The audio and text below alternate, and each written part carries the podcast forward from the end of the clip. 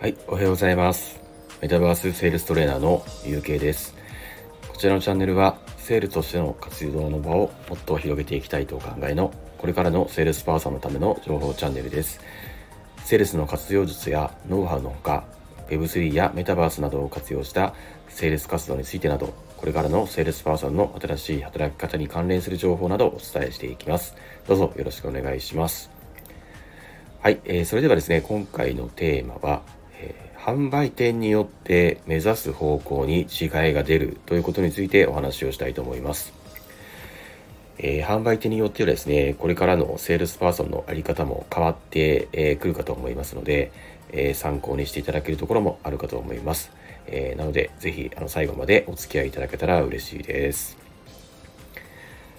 はい、えー、ここですね、最近のいくつかのニュースを見ていますと、えー、今後のですね、販売店のあり方について考えさせられるものがいくつかありましたので、えー、そういったニュースについてもですね、ちょっと紹介をしたいんですけども、えー、まずですね、結論から申し上げますと、私自身ですね、それらのニュースから感じられたことは、えー、今後はですね、あの販売店によってどのような方向へ向かうのかが、えー、二極化するのではないかということなんですね。えー、というのもですね、まず、えー、気になったニュースがありまして、あの先日ですね、あのファミリーレストランのあのスカイラークがですね、えっと、これからの半年間の間で100店舗のお店を店舗閉店するということを発表されたんですけども、で、理由がですね、あの、物価高やあの最低賃金の上昇から来る、えー、利益の確保が難しいということが、えー、理由とのことなんですね。で、それとですね、これおそらくあの今後の売上自体についてもあまり見込まれないという判断をしたんだろうと思います。えー、なぜかというと、あの店舗までですね、こうわざわざ、えー、食べに行く人ってかなり少なくなっているということも、えー、あるかのあるかもしれないからなんですよね。えこれをコロナをきっかけに、え多くのお店ではあの店舗でこう食べないで済ませるような対策を取られてきたので、なんかですね、こう在宅で済ませることに慣れてきてしまったあの人から、人々からすると、こう今更ですね、仮にじゃあコロナが収まったからといって、今更こう呼び戻すっていうのもですね、なかなか難しいのかもしれませんよね。ではですね、あの、今まで、え、お店で食べていた人というのは、皆自炊するのかといえば、またそれも違うと思ってて、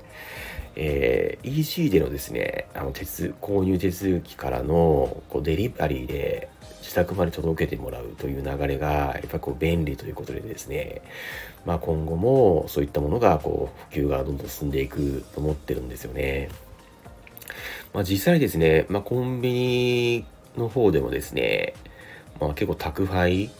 にすごい力を今入れてまして、まあ、これからもどんどんこう宅配をどんどん普及していくようなえー、形に、えー、なっていくらしいんですけども、え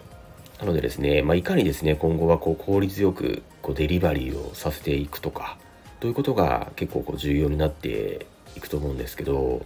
ただですね、まあ、人手不足とか、賃金上昇とかですね、まあ、交通事故の観点からも考えると、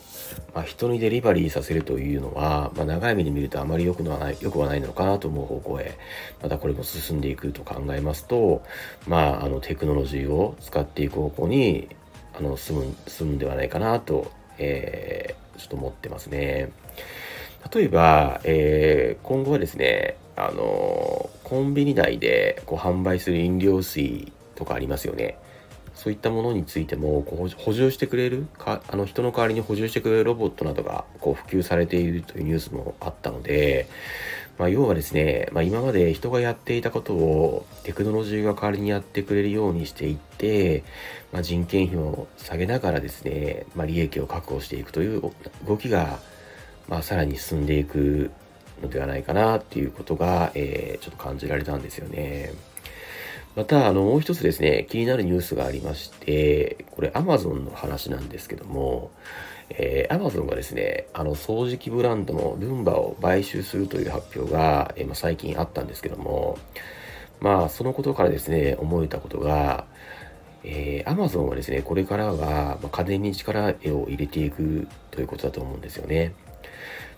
えー、今でもですね、まあ、多くの家電製品をこうプライベートブランドとしてこう販売しているんですけども、まあ、ルンバをですねこう買収することによって、まあ、ブランド価値を、えー、上げていくことにこう今後は力を入れていって、まあ、シェアを上げていくのだと、まあ、考えられるのかなと思いまして、まあ、それとですねあのルンバをきっかけにしてですね、まあ、アレクサと、まあ、家電製品を、まあ、AI ようにわかりませんでした、まあ、すみません すいません。なんかアレクサと言ってうちのアレクサが反応しちゃいまして びっくりしましたね。すいません。はい。で、そうですね。まあ、あの、そういったあの AI とですね、まあ、融合させていって、えー、利便性を追求していくとか、なども、えー、考えられますよね。そうすると、えー、家電メーカーやですね、まあ、家電販売店では、えー、価格競争の激化なんかもですね、やっぱ今後どんどんあの進んでいくでしょうし、まあ、利便性にしてもですね、まあ結構競争が激しくなりそうですよね。それと、えー、これはちょっと少し前のニュースなんですけど、えー、パナソニックが、えー、家電量販店でのあの販売価格についてを今までの、えー、家電量販店が、えー、独自に、え決めていた方針から、え今後はねメーカーが価格を指定して指定するというものに変わっていくというふうなニュースもちょっとあったんですけども、まあ、要はですね、あの家電メーカーは家電メーカーで、まあ、自社でですね、販売を強化していきたいから、まあ、そのためにですね、まあ、販売価格の決定権は、まあ、自社で持っていくということだと、えー、思うんですけども、まあ、そうなるとですね、まあ、今後の家電量販店などの販売を代行するような会社は、えー、まあ、価格競争もね、厳しくなるかもしれないですし、まあ、EC の普及もさらに加速することを考えますと、まあ、今後のね、販売店の存在意義についても、まあ、考ええー、させられるえー、と思うんですよね。まあそこでね、活動する、えー、セールスパーソンの方々にとっても、まあ、あの今後のこのような、えー、企業の動きなどには、についてはですね、すごく自分自身の、え活動についてもですね、ここ関わってくるニュースだと思ったので、まあ、今回ね、ちょっと、えご紹介をさせていただきました。えー、要はですね、私の方で、えー、何が言いたいかというと、まあ、これからのですね、企業の動きから今後の販売店についてを、えー、私なりに予測をしてみますと、まあ、今後の販売店というのはですね、まあ、どのような方向へあの舵取りをするかによって大きく2つにこう分かれてくるのではないかということなんですよ。うん、ではどのように分かれていくのか、まあ、今回のねちょっと本題のテーマについてですね、ちょっとお話をさせていただきたいんですけども、えー、一つはですね、えっ、と、お客さんの利便性を、え重視する販売店っていうことですね。えー、今後はですね、まあ、インターネットやテクノロジーの活用にさらに力を入れていって、まあ、どんどんこう不要な手続きをなくしていってですね、まあ、お客さんにあの商品サービスをこうスマートにいかにこうお届けするかということが結構重要になってくるかと思います。で、あの、お客さんのメリットとすると、まあ自分自身のですね、こう、お客さん自身の可処分時間を無駄にしないで済むということですよね。なので、まあキャスレスなんかもですね、まあその一例ですよね。あの買う側と売る側双方で小銭のやり取りをね、しなくて済むから、まあ、その分時間が短縮されるということに、えー、なるということですよね。それとですね、もう一つは、えっ、ー、と、先ほどのですね、お客さんの利便性を重視するとするお店、まあ、販売店とは真逆の考え方で、まあ、考え方というか真逆の、えー、方向で、えー、システムがですね、ほんとダメすぎて、お客さんに無駄な時間をかけてしまう販売店っていうことなんですよ。要はですね、今までとあまり変わらず新しい技術とかを取り入れようとしてしてしないですね、まあ、従来通りのあり方を続ける販売店っていうのもやっぱり、えー、まあ、存在するような今後もね存在するような形になると思うんですよね。はい、まあ、そのようなねあのちょっと2つの、えー、方向のに、え、向かうこう販売店っていうのがこう今後出てくるんじゃないかなっていう思うんですけども、ま、そのようにね考えますとこう2つ目のねのような販売店については、まあ、おそらくですね今後はどんどんなくなっていくのかと考えられますよね。うん、だけど仮に、えー、お客さんの利便性を重視する販売店だけが、えー、今後普及していくような世の中になっていったとしたら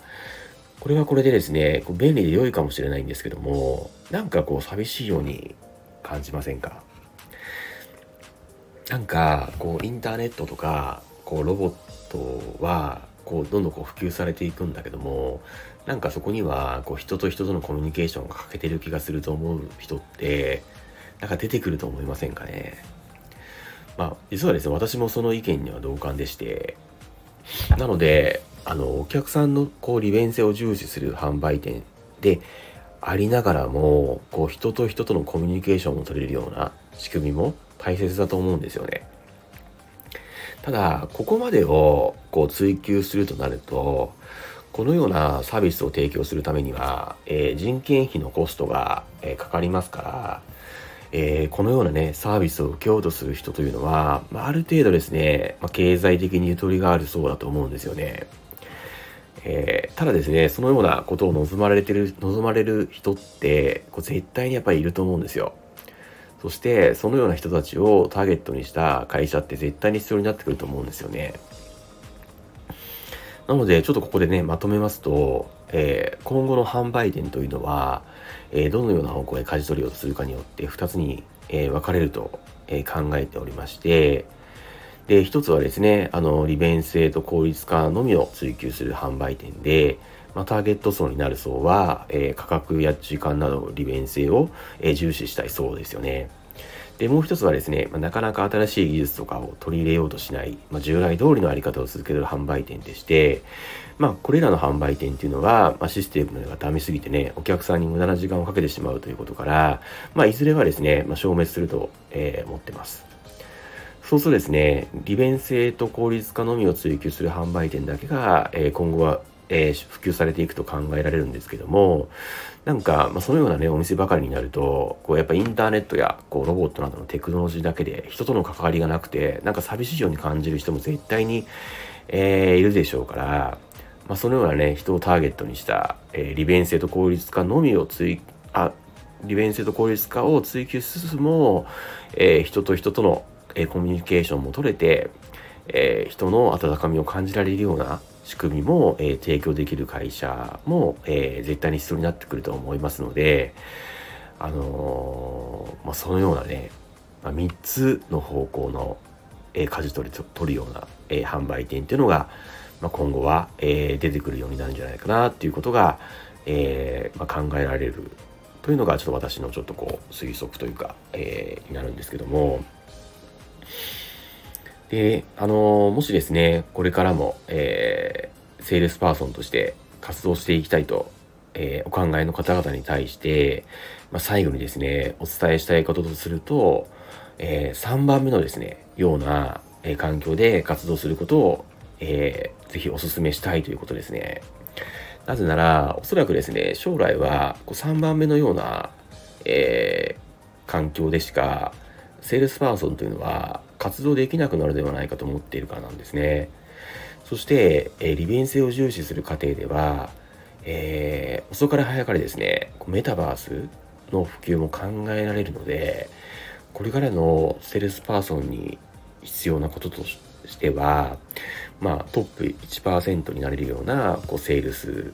のスキルだったりとか、あとメタバースなどの新しい環境を受け入れられるような柔軟な考え方や行動力だとえー、思ってるんですね。そして、えー、その2つのことについてを、えー、こちらのチャンネルではですね、まあ、これからもお伝えしていきたいと、えー、思っておりますので、あのまあ、ぜひね、あの参考にしていただけたら、え嬉しいと思っております。なんかですね、最後は、あの、セールストークのような締めくくりになって、あの、しまいましたけれども、はい。ですけども、まあ、もしですね、本当にあの、参考にしていただけるところがあるようでしたらですね、あの、とても嬉しく思っております。ということですね、あのー、今回の放送は以上とさせていただきますけども、えー、最後までお付き合いいただきましてありがとうございました。はい、えー、こちらのチャンネルではですね、あの病気を理由にセールス活動を辞めた元トップセールスマンがリアルの対面セールスから今後発展していく Web3 やメタバースを活用した非対面でもセールス活動ができる環境を作るために日々奮闘している様子やその中での学びや気づきそして今まで培ったトップセールスとしてのセールスノウハウやこれからのセールスパーソンの新しい働き方についてをお伝えしていきます。もしご興味ご関心をお持ちの方はぜひチャンネルのフォローいただきまして今後の放送もお聴きいただけたら嬉しいです。それでは、えー、最後までお聴きくださりありがとうございました。素敵な一日をお過ごしください。メタバースセールストレーナーの UK でした。それではまた。